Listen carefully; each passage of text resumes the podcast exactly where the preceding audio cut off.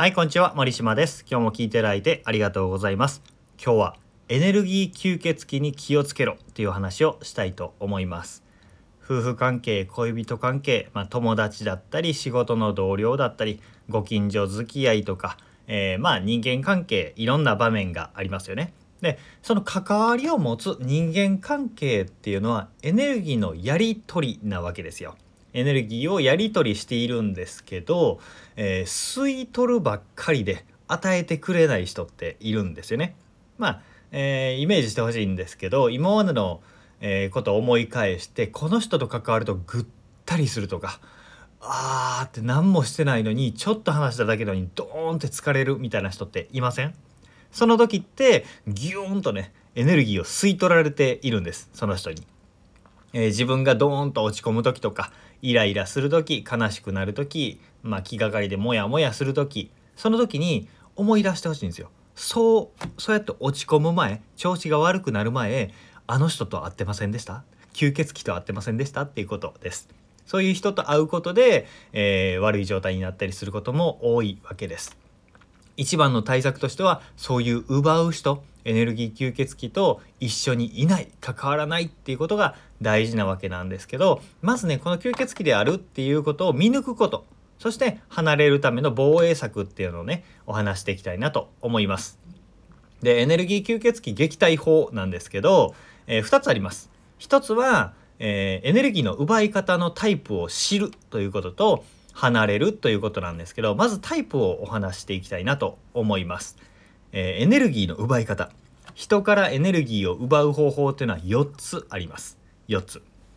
それは脅迫者尋問者被害者傍観者という4つの方法です、えーパッと聞いて頭に残らないかもしれないないんですけど大丈夫です。あのぼーっと聞いてても分かるように話していきます、えー脅迫者。1つ目の脅迫者ですね。これはすごく一番分かりやすい形なんですね。えー暴力とか精神的な圧力のストレスによって相手を萎縮させることでエネルギーを奪うタイプです、えー一番わかりやすいのが物理的な暴力ですね。ブンってゴンって叩く、えーとか刺すとか。なんかそういう暴力的にやるとそりゃエネルギー奪われるじゃないですか。あとは大きい声を出すとか。暴言を吐くとか「こら!」って言ったりとか。っていう人って相手がやっぱりそういうので反射的に僕らギュッとキュッと萎縮しますよね。その時ジュッとこうエネルギーをギュッと取られているわけですよ。奪われています。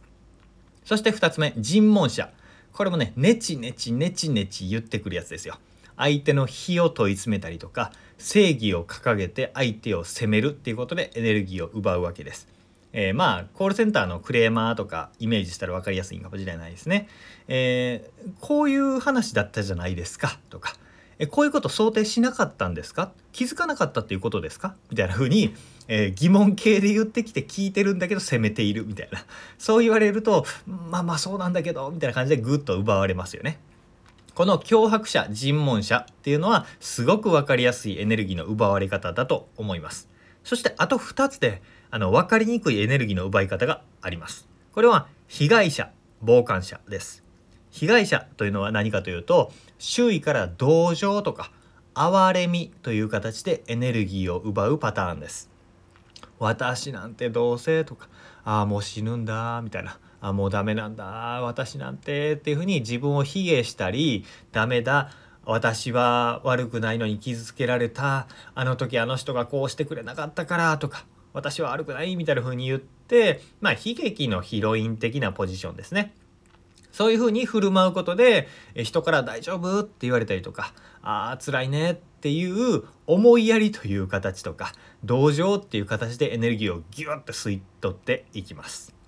えー厄介ですね。そして傍観者です。これねすごく分かりづらいんですけど結構やる人もいます。関係を断って距離を置くことで構ってもらおうと思う。積極的に尋問したり脅迫したり私ってダメなんですみたいな風なアピールはしないんだけど、えー気づかれる範囲でぼっちになったりとか、えー反応をしなかったりとか、えー距離を置いたりとかっていう風に、え離れて私はいいんですみたいな風にして、えどうしたの？大丈夫？とか最近どうしてる？みたいなそういう関心とか良心っていう形で自分にエネルギーを向けさせるっていうことでエネルギーを奪うっていうのが傍観者です。この4つのパターン、えー、何々者っていう言葉がついている通り人とのパワーバランスというんですかね関係性によってぐっとねエネルギーを奪う形になっています。これね、えー、詳しくは聖なる予言っていう本の中で解説されています。聖なる予言っていう本はもうゴリゴリのスピリチュアルの本なんですけど、えー、その中でねこのエネルギーの奪い方っていう部分はスピリチュアルというよりかは人間関係の中でのパワーバランスというかエネルギーのやり取りについて書かれているのでその部分だけ抽出してご紹介しています。で今4つ脅迫者尋問者被害者傍観者って紹介したじゃないですか。えー、周りとか自分に当てはめて思い当たることたくさんありませんでした？なんか場面が浮かびませんでした？もしかしたら自分もやっちゃってたなって思うことあるかもしれません。僕結構尋問者をやっちゃうんですね。なんか不当な扱いをされたり不動産業者とか、えー、なんかカスタマーセンターとか、えー、ちゃんと言ってたことやらないじゃないですかみたいな風に僕結構言っちゃうんですよ。で後で後悔するんですけどまあ、これをやっちゃう場合もあるしやられることも多いと思います。で、えー、脅迫者尋問者攻撃してくるっていう人は分かりやすいんですけど被害者傍観者タイプに身近にいられると、えー、気づきにくくずっとエネルギーをチューチューチューチュー吸われている状態になるんですよね。でこういう奪う人と一緒にいてはいけないんですよ。だから、えー、まずこの4タイプを知っておくとあ私今エネルギー奪われていると気づけます。なんでまず気づきましょう。気づいたら一番は関わらないということです。エネルギーを奪う人、あ、この人奪ってくる人だと思ったら、それに応じてわざわざ自分のエネルギー渡す必要はないです。まず逃げましょう。積極的に逃げる。背を向けて全力疾走で逃げてもいいぐらいです。えー、そういう人をかわいそうと思わないことをですね。被害者とか傍観者とか、えー、すぐ怒っちゃう人とか、かわいそうと思わずにまあその人はそういう感情のやり取りを学んでいる途中途中なんだと思ってほっといてあげた方がいいんですよ。であなたはあなた私は私って思ってね、えー、あなたに奪われる筋合いはないって言って離れたらいいんです。それ SNS だったらブロックすることとかフォローを外すかもしれないしまあリアルにやってる人だったら距離を取るっていうことですね。この言い方が冷たいと感じるんだったらもしかしたら自分と他人の境界線が曖昧な人なのかもしれません。そうするとねどうしても周囲の人に影響を受けやすくな受けやすくなってしまうので相手との距離をね、えー、ちゃんと取れるといいんじゃないかなと思います。でこうやって言うと離れましょうって言うと寂しいって思う人がいるかもしれないんですけどなんかねバーンと拒絶する必要はないんですよ。バーンと拒絶する必要はない。壁を、えー、壁を張るとか AT フィールドみたいなねこう壁を作るっていう感じじゃなくて相手と自分の間に線を引くっていう感覚ですがね完全に拒絶するわけじゃないんですけどあなたはあなた私は私っていうふうに、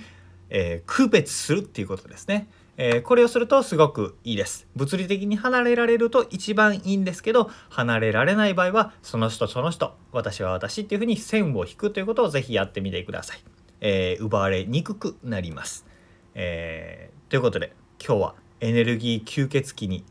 気をつけろというお話をさせていただきました。えー、4タイプバババババッと紹介したので分かりにくかったかもしれません。その場合はもう一度聞き直して自分の過去の経験とかに当てはめながら聞いてもらえると理解が深まるんじゃないかなと思います。ということで、えー、今日も聞いていただいてありがとうございました。自分のことを大事にしましょう。それでは、えー、明日もお届けしますので聞いてくださったら嬉しいです。えー、ありがとうございました。森島でした。それではまた。